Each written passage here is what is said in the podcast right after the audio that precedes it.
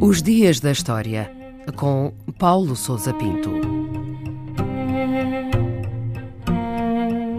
16 de julho do ano 622 foi o dia em que Maomé fugiu para Medina num processo que ficou conhecido como a Égira.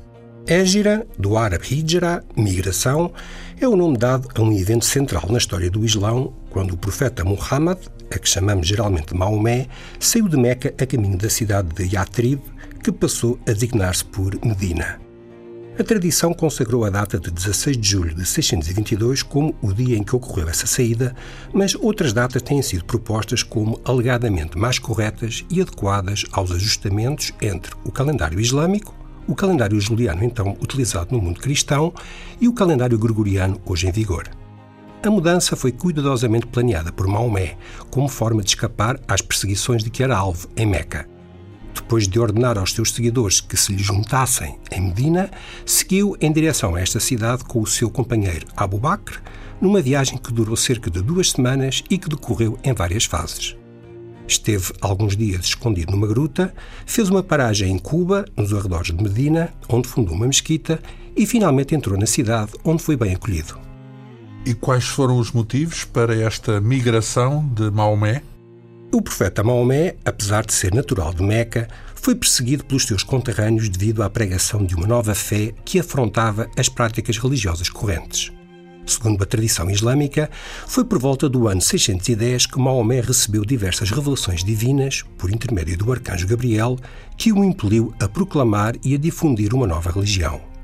A pregação permitiu-lhe agregar um pequeno núcleo de fiéis, mas a denúncia da idolatria e das práticas religiosas seguidas pelas tribos árabes de Meca granjearam-lhe uma crescente oposição e hostilidade.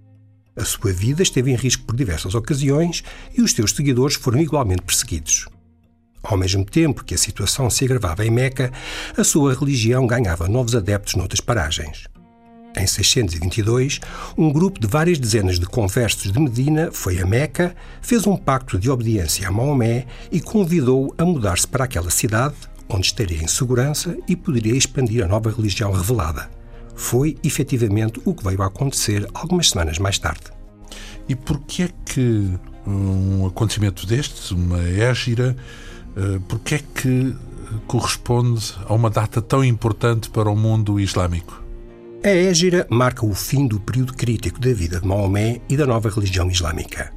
Agora instalado em Medina e dispondo de um crescente número de adeptos e seguidores, Maomé rapidamente tomou a ofensiva sobre os seus perseguidores e alcançou vários sucessos militares que viriam a permitir a expansão do Islão. Os muçulmanos obtiveram uma vitória decisiva na Batalha de Badr, que teve lugar cerca de um ano e meio depois da Égira, e Meca foi conquistada alguns anos mais tarde.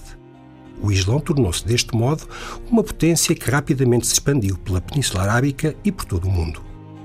A Égira foi de tal maneira importante que, quando mais tarde foi decidido criar um novo calendário, foi este o evento, e não o nascimento ou a morte do profeta, o escolhido para assinalar o dia 1 do primeiro ano.